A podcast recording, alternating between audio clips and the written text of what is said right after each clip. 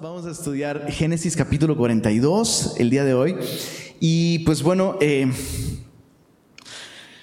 ah, este capítulo es súper importante. Comienza un proceso a partir del capítulo 42 que va a concluir hasta el capítulo 44. ¿no? Entonces son, son tres capítulos que eh, presentan delante de nosotros un proceso de reconciliación. Súper importante, súper, súper importante. Y me gustaría eh, pues orar y entrar a nuestro estudio. ¿Me acompañas? Señor, gracias por tu palabra que nos instruye. Pero no solo eso, Señor. No solo nos, nos da instrucción, nos transforma y Señor, queremos venir ante ti con esta actitud, no solamente la actitud de estudiantes, Señor, como para aprender cosas y salir de aquí con información y, y listo. No, Señor, queremos reconocer nuestra incapacidad. No se trata de que tú nos des instrucciones nada más, Señor. Somos incapaces, Señor. Somos duros de corazón. Estamos rotos, Señor. Somos necios. Estamos en bancarrota, Señor. En nosotros mismos no tenemos recursos para vivir la vida como debe vivirse, Señor. Nuestra mente está retorcida, Señor, con conceptos humanos que no reflejan la verdad de tu palabra y de tu corazón y de tu persona, Señor. Así que venimos reconociendo esto, Señor, la necesidad de ser transformados por tu palabra, Señor, y te pedimos que que la honres una vez más, Señor. Sabemos que estamos pidiendo conforme a tu voluntad, porque tú dijiste que tu palabra no vuelve vacía y que es viva y que es eficaz. Así que, Señor, penetra con tu palabra, Señor. Corta, divide, Señor, y haz tu obra en nosotros. Lo pedimos en el nombre de Jesús. Amén. Amén. Bien, entonces te, decía, el capítulo 42 comienza este proceso que va a terminar hasta el capítulo 44. Es un camino largo realmente eh, que, nos va a llevar a entender el lento, a veces doloroso, proceso de restauración. Y eh, es muy importante antes de, entrar a nuestro estudio, ahorita vamos a ver cómo Dios guía a esta familia de Jacob a la restauración con José. Es muy importante aclarar dos cosas antes de entrar. Número uno, perdonar o, perdón no es sinónimo de reconciliación. Los cristianos tenemos conceptos super superficiales eh, eh, súper huecos y, nos falta meditar y entender muchas veces estas cosas. Las confundimos y por eso vivimos vidas no efectivas. ¿no? Eh, perdón no es sinónimo de reconciliación. El perdón es indispensable para la restauración. No puede haber restauración si la parte ofendida no ha perdonado, pero es solamente una parte del proceso. Para perdonar se necesita ¿Cuántas personas? Una sola persona, la parte ofendida. Es una decisión.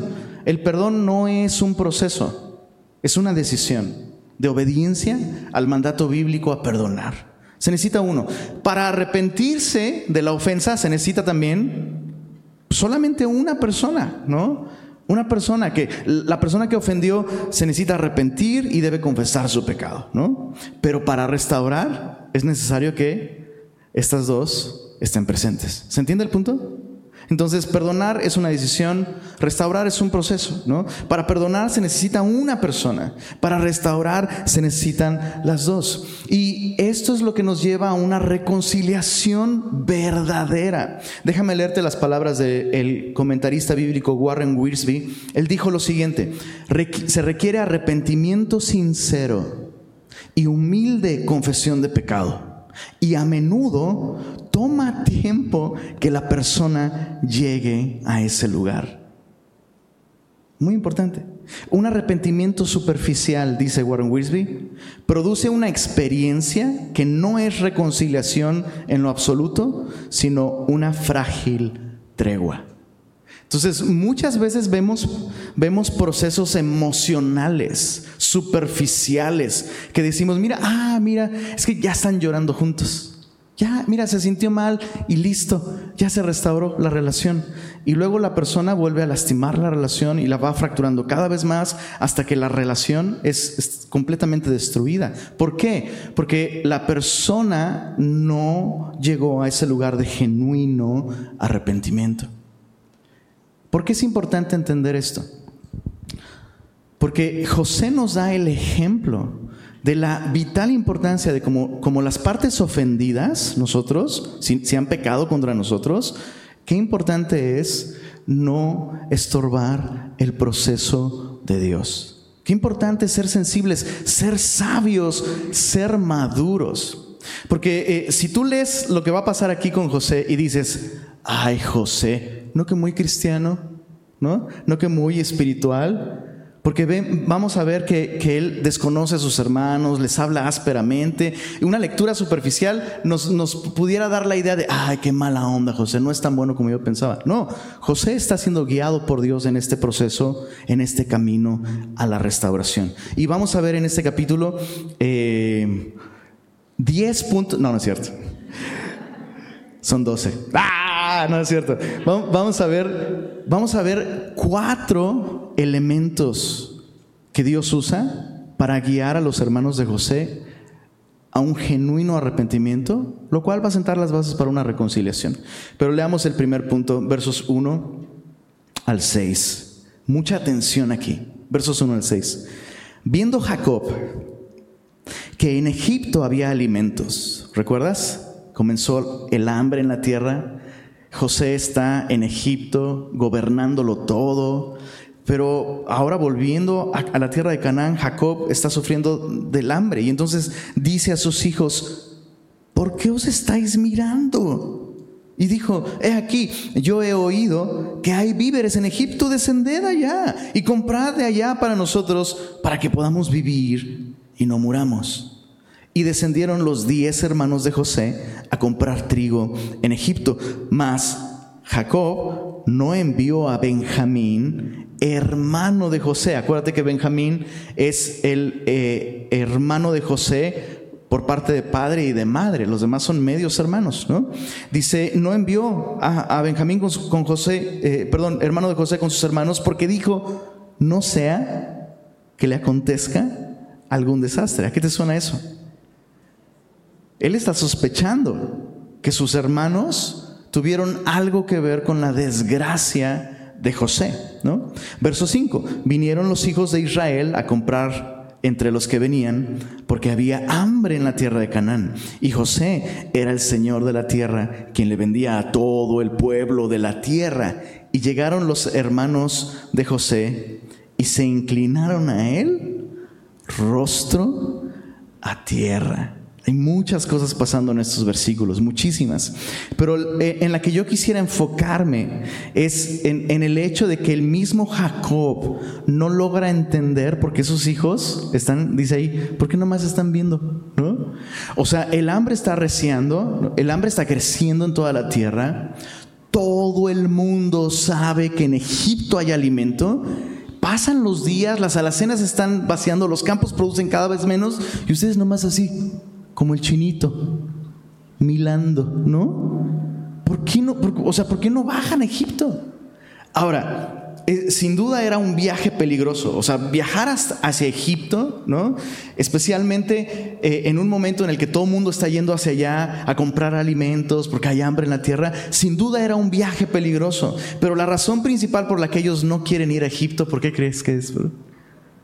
O sea, en el momento en el que escuchan, oye, el único lugar donde se puede conseguir alimentos en Egipto, ¿qué crees que viene a sus mentes, bro? Ellos vendieron a su hermano a un grupo de mercaderes que lo llevarían a Egipto, nada más y nada menos que a Egipto.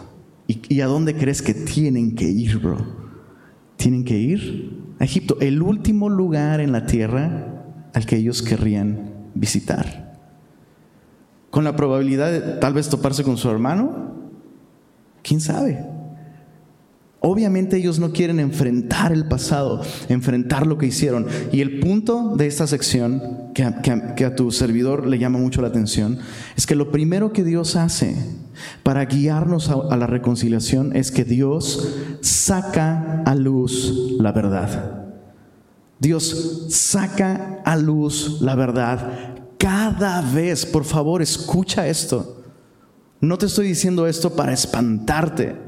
Porque aun cuando Dios saca a luz la verdad, lo hace con bondad y lo hace con un propósito bueno y con la intención de hacernos enfrentar nuestras acciones para guiarnos al arrepentimiento. Pero nunca, nunca jamás va a ser una solución para alguien que conoce a Dios esconder, olvidar, ocultar las cosas que hemos hecho.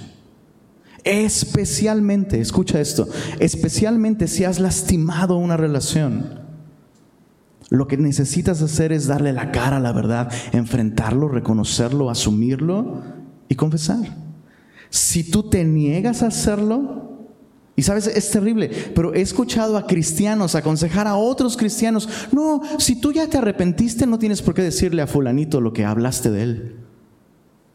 No, si tú ya te arrepentiste, ¿para qué le dices a tu esposa? Nomás la vas a lastimar. Eso, es diabólico. Diabólico, porque en el momento en el que tú metes a la oscuridad un pecado que Dios quiere perdonar, el enemigo sigue teniendo influencia sobre ti.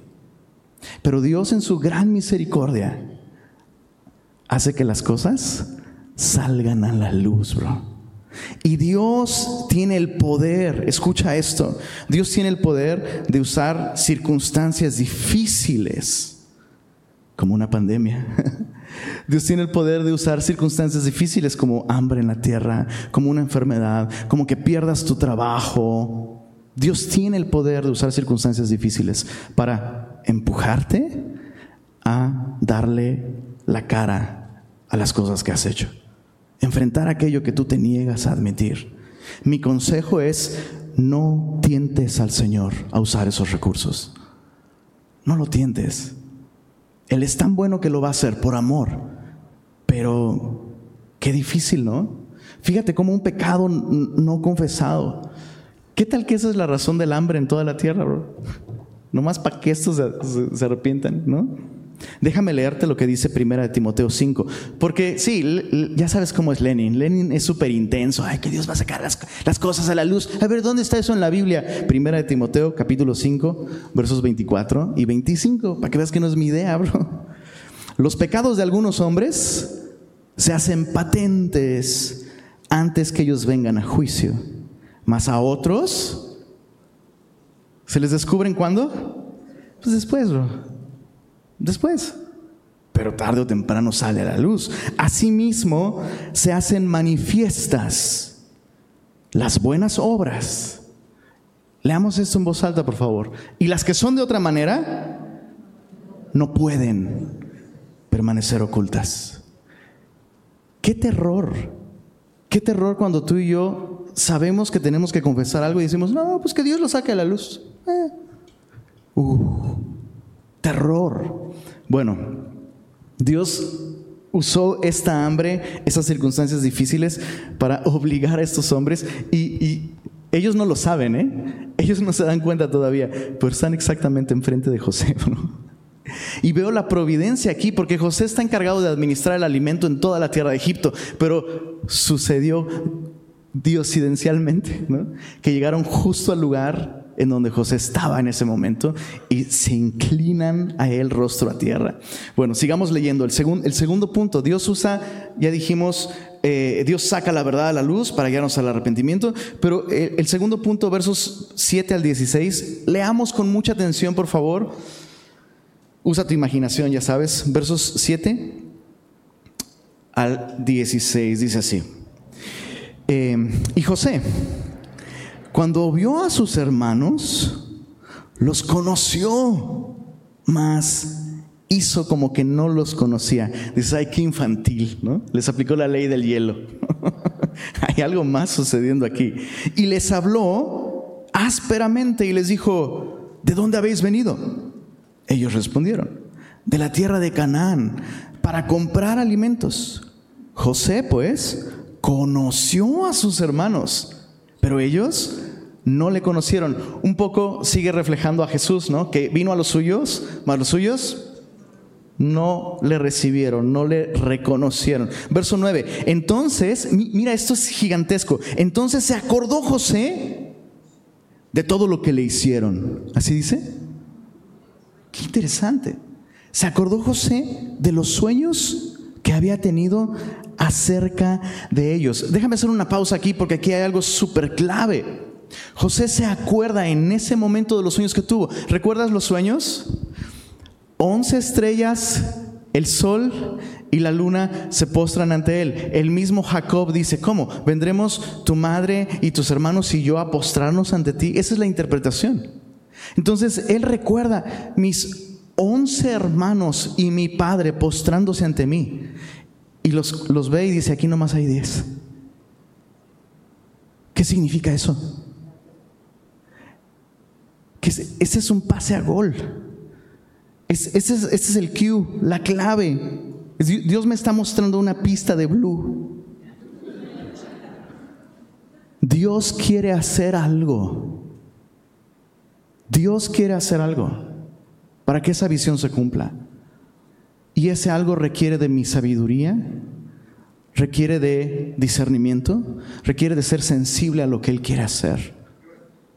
Si él hubiera reaccionado, piensa esto otra vez, porque lo leemos y decimos, ay, sí, eso es lo que yo hubiera hecho. Si no me quisiste cuando estaba así, túnica de colores, no me busques cuando estoy así, ¿no? Todo egipcio y faraónico, ¿no? Pero no es eso lo que está pasando. La neta, eso es lo que tú hubieras hecho si tus hermanos te hubieran hecho todo lo que le hicieron a José. Piensa, solo hay dos opciones. Una de ellas, ay, hijos de mi padre. ¿Se acuerdan de mí, carnales? ¿No? Pues qué onda, no, no, no tronabas pistolita, órale, vámonos. Eso hubiera, eso hubiera sido una reacción carnal, ¿no? Otra reacción carnal, cursi, pero carnal, carne. No manches, quiero recuperar la vida que me quitaron. ¿Dónde está mi papá? ¿Está todo bien? Soy yo, soy yo José. Soy José. ¿Está mi padre bien? ¿Está mi hermano bien? Pero no es lo que él hizo. No se dio a sus impulsos carnales buscando venganza y no sirvió a sus impulsos carnales buscando una gratificación emocional. Fue sensible, se acordó, Dios quiere hacer algo. Y yo no debo estorbar, debo cooperar con lo que Dios quiere hacer. Y eso es lo que hace. Mira, ¿sí se entendió esto?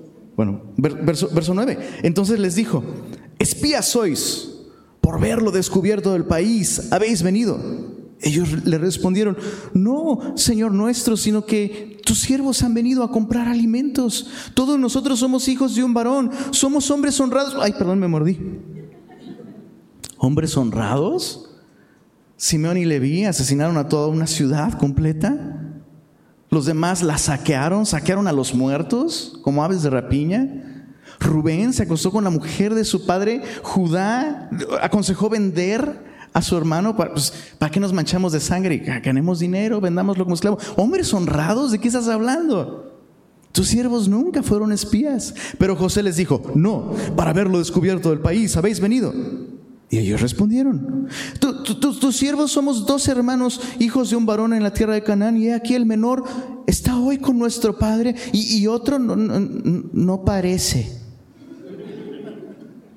Y José les dijo, eso es bien chistoso porque le contestan todo eso y les dice, sí, ven, eso es lo que les he dicho, afirmando que son espías. En esto seréis probados. Vive Faraón que no saldréis de aquí, sino cuando vuestro hermano menor viniere aquí. Enviad a uno de vosotros y traiga a vuestro hermano, y vosotros quedad presos, y vuestras palabras serán probadas. Subraya eso si hay verdad en vosotros, y si no, vive Faraón, que sois espías. Entonces, ¿cuál es el punto aquí? ¿De qué manera Dios está usando a José para guiar a estas personas al arrepentimiento? Dios nos priva de la comunión. Cuando estamos en pecado, el, pecado corta nuestra relación con Dios y corta nuestra relación con los demás. Por eso es que José sabiamente no es como, ay, mis hermanos, pues yo ya los perdoné. ¿Saben qué? Ya se olvida todo. No, señores, no, no, no, no, no, no, no, no, no. No. ¿Estás familiarizado con el concepto de excomunión? Dice, sí, lo vi en John Wick, excomunicado, ¿no? Excomunión significa que estás fuera de la comunión simplemente, pero no que te van a perseguir una serie de asesinos, esa es otra historia, ¿no? Pero excomunión significa que estás fuera de la comunión. La comunión no existe mientras tú no te arrepientes de un pecado del que eres consciente, eso es importante. Tu comunión con Dios está cortada y tu comunión con los demás está cortada. Y Dios está usando a José para traer esta consecuencia a sus vidas. Por eso José hizo como que no les conocía y les habló ásperamente. Y otra vez, Lenin, ese eres tú, esa no es la Biblia. Dios nunca haría eso. ¿En serio? Salmos capítulo 18. Bro, por eso trae tu Biblia, bro. Salmo 18. Mira lo que dice versos 25 y 26. Ahora, ¿sabes dónde están los salmos? En la Biblia. ¿Y la Biblia es? Palabra de Dios. Entonces lo que vamos a leer no son ideas de Lenin, bro. Es palabra de Dios. Salmos 18, verso 25. Con el misericordioso te mostrarás misericordioso y recto para con el hombre íntegro. Limpio te mostrarás para con el limpio. Y luego, ¿qué dice ahí? Severo serás para con el perverso. Es así. Si hay pecado consciente en nuestra vida del que no nos arrepentimos, el Señor va a ser severo, el Señor va a ser áspero. José está siendo simplemente un reflejo de esta realidad espiritual. La falta de arrepentimiento y confesión nos priva de la comunión real con otros. Ahora hay cosas que José no sabe. Y obviamente él quiere asegurarse de que sus hermanos están arrepentidos, de que han cambiado. Yo leo esa sección y deduzco que lo que él piensa en este primer encuentro con sus hermanos es que su papá está muerto. Por eso solo pregunta por su hermano, ¿no? Oye, traigan a su hermano, el menor, ¿no? Pero él está evidentemente buscando una evidencia de que ellos han cambiado, de que ellos están arrepentidos. Por eso es que se repite una y otra vez, seréis probados, vuestras palabras serán probadas. Y eso es necesario para restaurar una relación. Si tú perdonaste a alguien que pecó contra ti, que traicionó tu confianza, que, que pecó de un modo severo, eso es importante, ¿no? Porque hay pecados que en sus consecuencias las consecuencias no son iguales de, una mentira a, no sé, una infidelidad conyugal, por ejemplo. No es lo mismo una infidelidad conyugal eventual a una infidelidad conyugal recurrente. Es importante ser sabios. Hay pecados para los que se requiere literalmente que tú y yo adoptemos la misma actitud de José. ¿Sabes que te perdoné? Pero tienes que recuperar la confianza. No, se trata de perdono, pero no olvido. Se trata de entender que lo que tú necesitas en este momento es dar frutos de arrepentimiento. Tienes, tienes que demostrar, tiene que haber pruebas de que efectivamente estás arrepentido. Tiene que haber evidencias. ¿Y sabes qué? Esto requiere tiempo, discernimiento y madurez. ¿Qué, diferencia con el clásico cristiano cursi que te dice, no, tú perdona, pues ya olvídalo? Y le haces daño a la persona al reintegrarlo a los beneficios de esa relación sin frutos de arrepentimiento, le haces daño a la persona.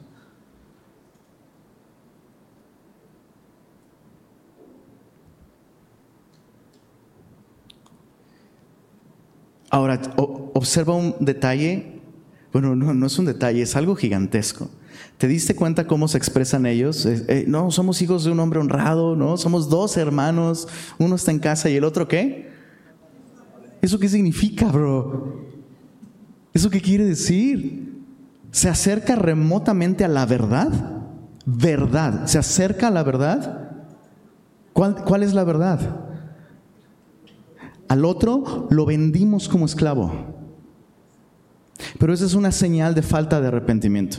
Esa es una evidencia de falta de arrepentimiento. Cuando minimizamos nuestro pecado, cuando en lugar de confesar nuestro pecado, híjole, decimos cosas sin decir nada y usamos un lenguaje eh, ambiguo, usamos un lenguaje que suaviza nuestra culpa. Y sabes que no, solo, no solo lo he visto en terceras personas, lo he vivido. ¿Te, ¿Te ha pasado? Tienes que confesar algo.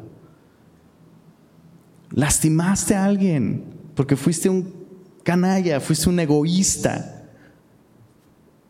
Ay, pues perdóname por, por... Pues es que he andado medio estresado y... Pero el problema no es estrés, bro. El problema es la ira y el orgullo de tu corazón. Oye, no, pues es que, sí, mi amor, es que la verdad, pues es que me equivoqué, bro. Equivocarte es echarle azúcar a tu café. Eso es equivocación, bro. Lo que tú hiciste es pecado. Pequé contra ti. Punto. Punto. No, es que es que mi debilidad, es que hice algo que no debía, es que me equivoqué. Eso indica falta de arrepentimiento. No importa si la persona está llorando, estoy súper avergonzado porque es que no es lo que quise hacer, es, lo, es lo que querías hacer. Es exactamente lo que querías hacer. Es lo que hiciste. Tomaste decisiones, planeaste, ejecutaste. Tienes que apropiarte de la culpa. El otro no parece. Qué bonita manera de decir algo sin decir nada. No están arrepentidos. Y José tiene la sabiduría para decir, tengo que probar sus palabras. Yo sé, yo sé, yo sé que, es que no es que el otro no parece, porque aquí está, yo soy el otro justamente. Pero tengo que probar esas palabras, no por mí, por ustedes. Esto es amor, bro. Esto es amar a la persona que te hizo daño. No esas otras cursilerías baratas cristianas emocionales y superficiales. Esto es lo que se necesita. Él no está amargado con sus hermanos. Lo vamos a ver en los próximos capítulos. De hecho, capítulos 42 al 44, ¿sabes quién llora más en todo este proceso? José, bro. José. Lo vemos llorar una y otra vez. Es doloroso. Procesos así son dolorosos, pero se requiere de alguien que tenga la humildad y, incluso e, e, eso es evidencia de su perdón. Está dispuesto a asumir ese costo emocional. A lo mejor te mueres por recibirlo en casa nuevamente, ¿no? por volver a restaurar la relación. Pero si cedes a eso sin frutos de arrepentimiento, estás pensando en ti, no en la otra persona.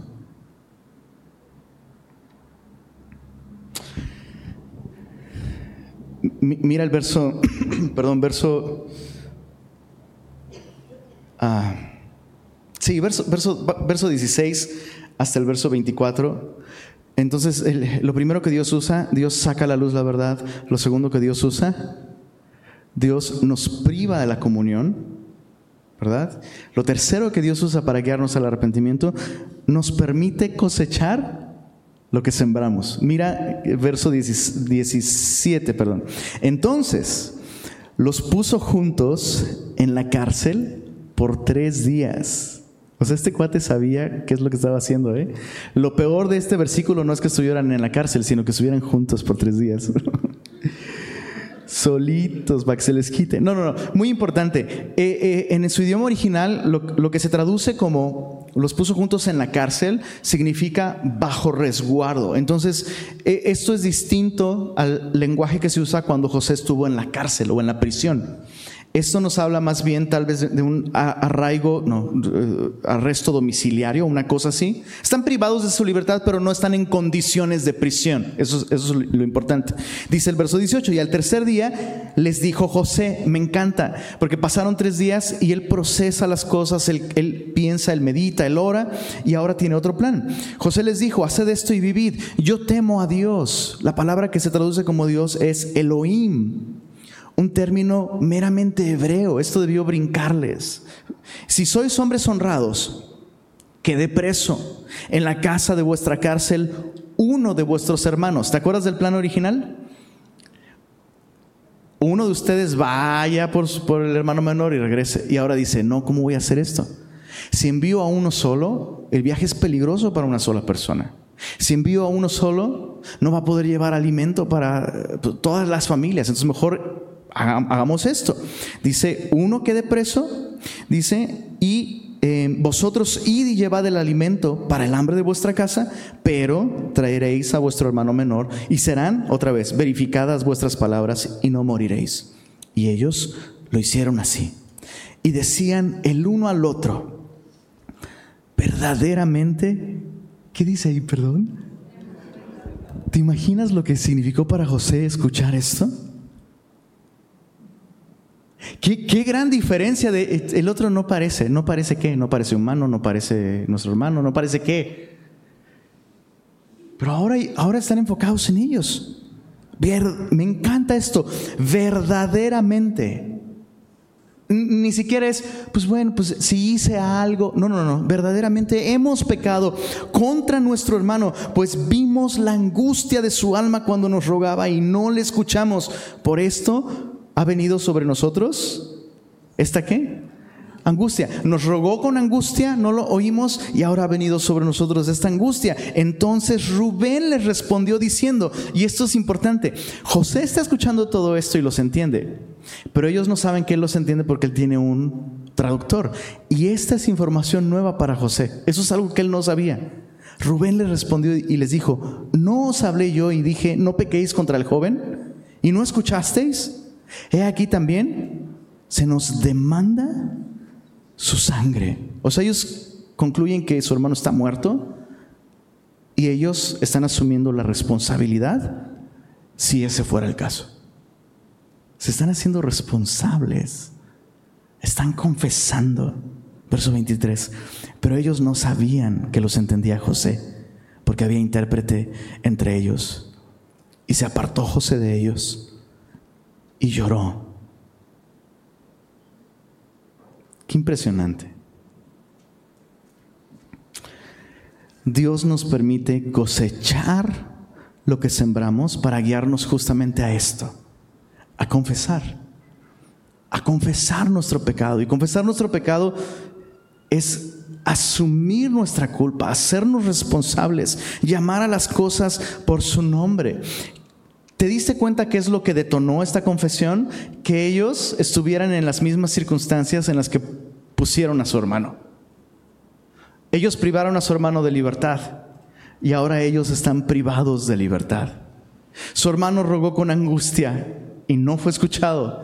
Y ahora ellos están rogando con angustia y no están siendo escuchados. Cosechar lo que sembramos muchas veces nos ayuda a dimensionar el dolor que hemos causado a otras personas. Y yo espero que tú puedas ver en tu propia vida que esto es así, bro. Eso es, así, cosechas lo que siembras. Pero en el mismo caso de Jacob, está lleno de ejemplos. Él engañó a su padre y luego lo engañó su suegro y luego sus hijos se hizo pasar como el hermano que no era. Y su primera esposa se hizo pasar por la hermana que no era. Mató un cabrito para engañar a su padre y luego sus propios hijos matan un cabrito y le envían las ropas de su hijo para engañarlo también.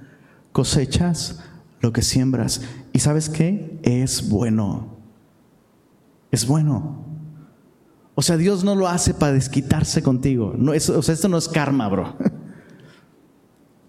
Es el cuidado amoroso de un Dios que sabe que hasta que no nos pongamos en los zapatos de aquellos a los que hemos ofendido, no dimensionamos el dolor que hemos causado.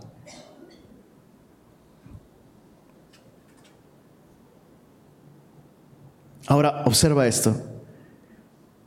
Es la primera mención de las lágrimas de José, capítulo 42, verso 24.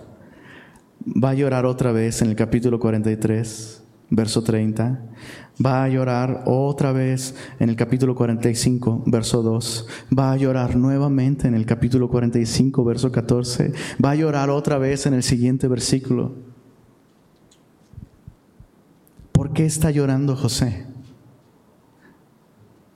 Pues si ya perdonó, y otra vez me, perdón, pero me chocan esos conceptos cristianoides sin sustento bíblico. No, si ya perdonaste, no deberías de llorar. ¿Por qué lloras si, si ya perdonaste? Hay muchas razones por las que podríamos llorar. Es cierto que una de las razones pudiera ser que sigues guardando algo en tu corazón. Tal vez estás llorando de impotencia, de ira, de enojo. Pero las lágrimas de José específicamente, él no está llorando porque él no lo haya superado. Está llorando porque ve a sus hermanos en esta angustia. Y en esto nos recuerda a Jesús. Las únicas veces que se registran las lágrimas de Jesús, escucha esto. ¿Cuántos, cuántos han llorado esta semana?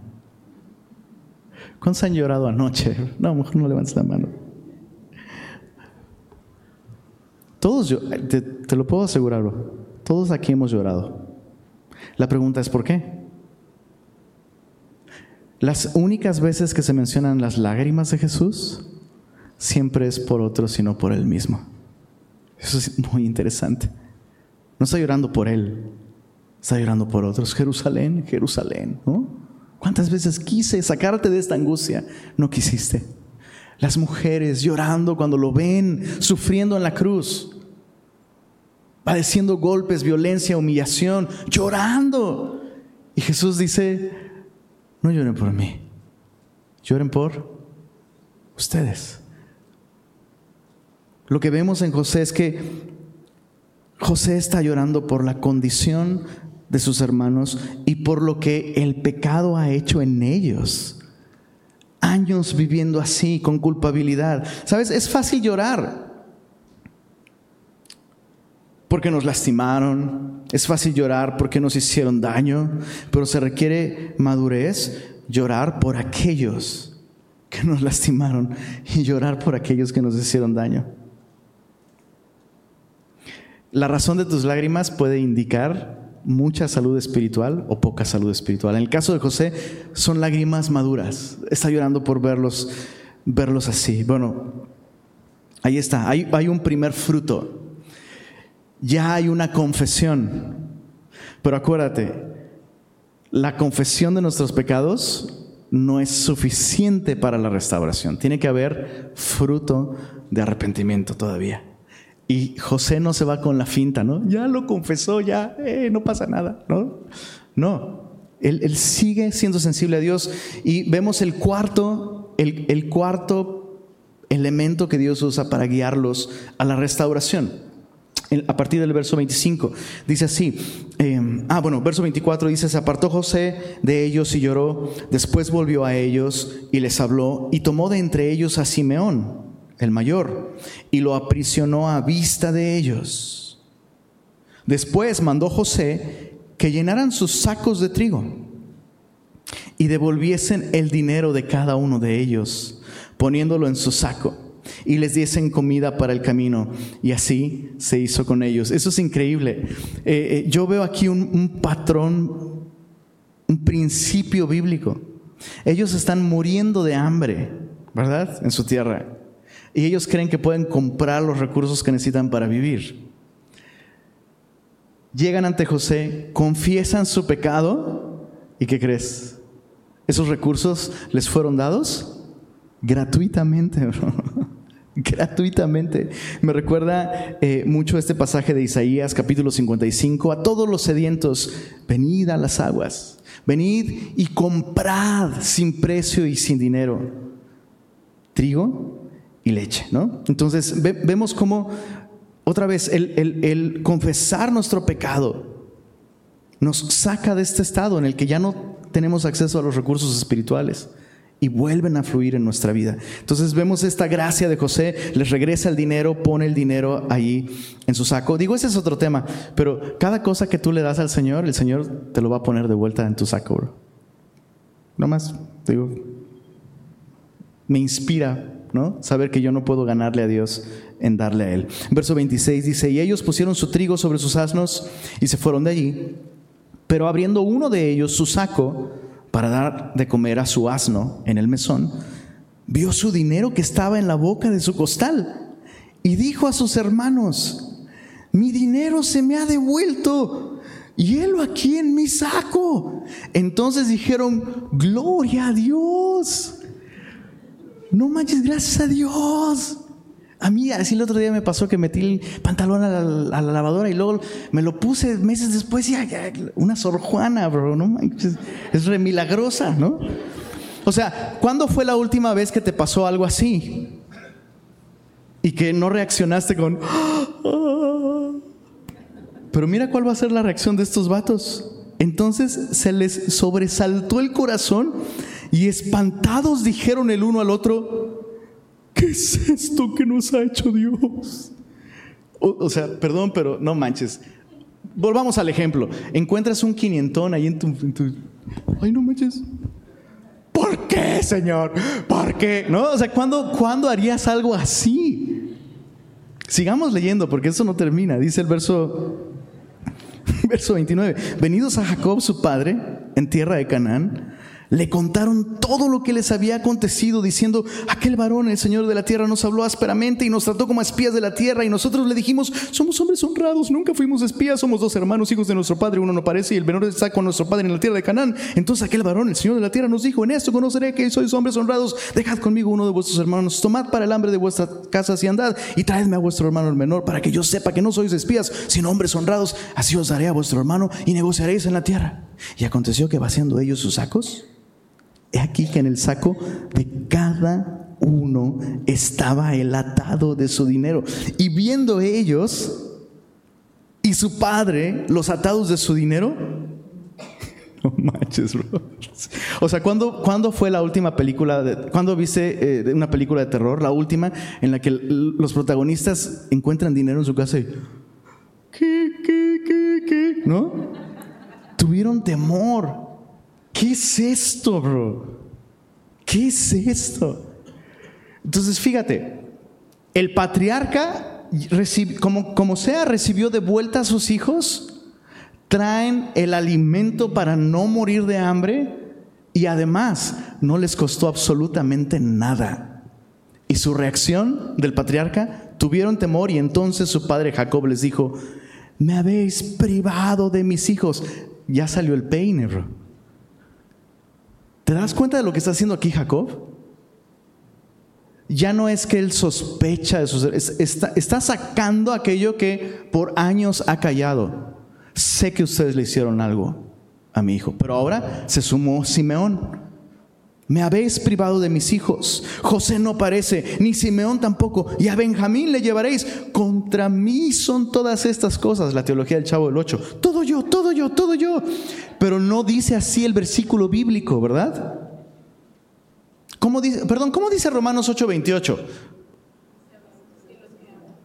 Pero sabemos, sabemos que a los que aman a Dios, todas las cosas les ayudan a bien. No es que todas las cosas son contra nosotros. Todas las cosas operan a favor de nosotros. Tenemos un Jacob súper desenfocado de Dios súper desenfocado de Dios. ¿Por qué? Porque su relación con sus hijos no está bien. Su relación con sus hijos no está bien. Y tenemos que aprender esto, familia. Si, si tu relación con las personas cercanas en tu vida no está bien, no puedes decir que tienes una correcta relación con Dios. No puedes disfrutar su gracia, no puedes disfrutar su amor, no puedes disfrutar sus bendiciones. Como lo estamos leyendo. Mira el verso 37. no, esto se pone neta. Ni la rosa de Guadalupe tiene escenas así tan... Y Rubén habló a su padre diciendo, no sé por qué, yo quisiera a Cantoral representando a Rubén, nomás que le pongan bigote o algo así harás morir a mis dos hijos si no te lo devuelvo. Imagínate a sus dos hijos ahí. No, pues gracias, papá. Harás morir a mis dos hijos y no te lo devuelvo. Entrégalo en mi mano que yo te lo devolveré a ti. Y él dijo, no descenderá mi hijo con vosotros, pues su hermano ha muerto y él solo ha quedado. Y si le aconteciera algún desastre en el camino por donde vais, haréis descender mis canas con dolor al Seol.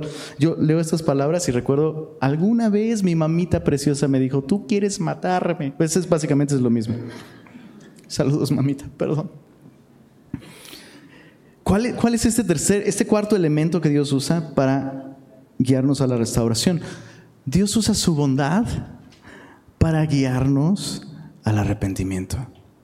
Porque, ¿qué, es, ¿qué es lo que leemos aquí? Bondad hacia ellos. Bondad de parte de José, que no les dio el pago por sus crímenes. Les envió de vuelta a casa, les envió con alimento y aparte Él financió su alimento. Él, él, tuvo que pagar ese alimento para que se les devolviera el dinero a ellos. Y eso es lo que Dios hace en su bondad. ¿Sabes? La Biblia nos dice una y otra vez que la bondad de Dios nos guía al arrepentimiento. José está practicando lo que Dios hace con nosotros. Proverbios 25 nos dice lo siguiente, versos 21 y 22, si el que te aborreciere, perdón, si el que te aborrece tuviere hambre, pues dale de comer pan. Y si tuviere sed, pues dale de beber agua, porque ascuas amontonarás sobre su cabeza y Jehová te lo pagará. Ahora, esto de ascuas amontonará sobre su cabeza, no, no, lo debemos leer con una mentalidad de sticker de rutero, ¿no? Tu, tu, envidia me hace más fuerte, ¿no? Te voy a tratar bien para que te arda. No, no sé. No es esa la actitud. Esto de ascuas de fuego amontonará sobre su, su cabeza es, es una cuestión práctica. Está supliendo sus necesidades. Pero también hay una figura artística ahí. Habrá luz en su cabeza. Habrá calor otra vez, habrá vida. Actos de bondad pueden detonar que las personas estén más conscientes de su maldad. Por eso están reaccionando así. Reciben una bendición y su reacción es, no manches, esto no lo merezco. Si me, si, me, está yendo tan bien y no lo merezco, hijo, no, ahí viene, ¿no? Ahí viene. Ahí viene el golpe, ahí viene la venganza, ahí viene el castigo. Una mentalidad atormentada por la falta de perdón, por la falta de confesión, está incapacitada para gozarse por las bendiciones de Dios, para celebrar la provisión. Piensa en esto, ellos no están disfrutando la provisión, no están celebrando la generosidad de Dios, no están disfrutando el hecho de que Dios les permite ver a su familia nuevamente. Ni siquiera disfrutan de ellos. ¿Por qué? Porque sus conciencias están atormentadas, porque no hay reconciliación ni entre ellos ni con Dios. Y Dios no quiere que vivas así. Dios no quiere. A lo mejor justo esa semana te pasó algo bueno y como los hermanos de José, me da miedo que me vaya tan bien. ¿Cuántos han dicho eso? Saludos, mamita, de nuevo. Porque así pensamos, ¿no? Así pensamos. Una conciencia no limpia, nos impide ver con claridad que Dios es bueno. Y nos, y, nos ayuda, su bondad nos ayuda a reconocerlo. ¿no? Nunca es la severidad de Dios, sino su bondad, su gracia, la que nos guía al arrepentimiento. Y parte de su bondad implica todos los procesos que acabamos de meditar, ¿verdad? Dios va a usar circunstancias, para sacar a la luz la verdad. Dios nos va a privar de la comunión mientras no estemos arrepentidos. Dios nos va a permitir cosechar lo que sembramos para llevarnos a un punto en el que podemos confesar, reconocer nuestras culpas, admitirlas y su bondad fluye en nuestra vida, guiándonos a reconocer, es cierto, no, no soy hombre honrado. Somos hombres honrados. ¿Y entonces por qué te sacas tanto de onda de que Dios te provea, bro? No, pues es que no soy hombre honrado.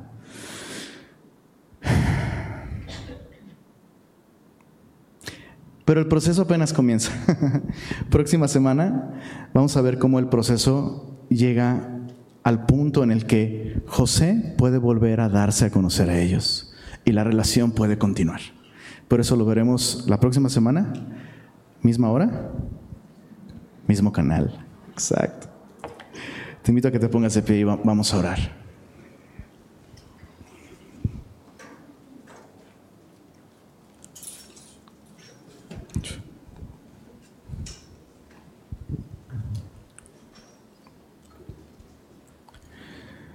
Señor, este capítulo nos, nos pega a todos, Señor. Absolutamente a todos. Porque todos aquí hemos pecado contra alguien más.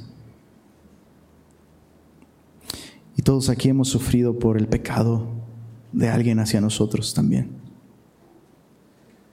Y no queremos, Señor, seguir tomando decisiones carnales emocionales, siguiendo sabiduría humana y no el ejemplo y la verdad absoluta de tu palabra. Llévanos a, a esa madurez que tenía José, Señor, por favor, para tomarte en cuenta, para ser sensible a ti, para recordar tu palabra, tus promesas.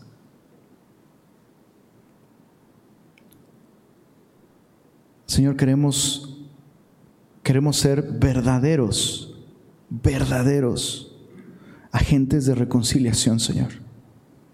Queremos ser verdaderos pacificadores, porque tu palabra dice que estos son los verdaderos hijos de Dios, Señor.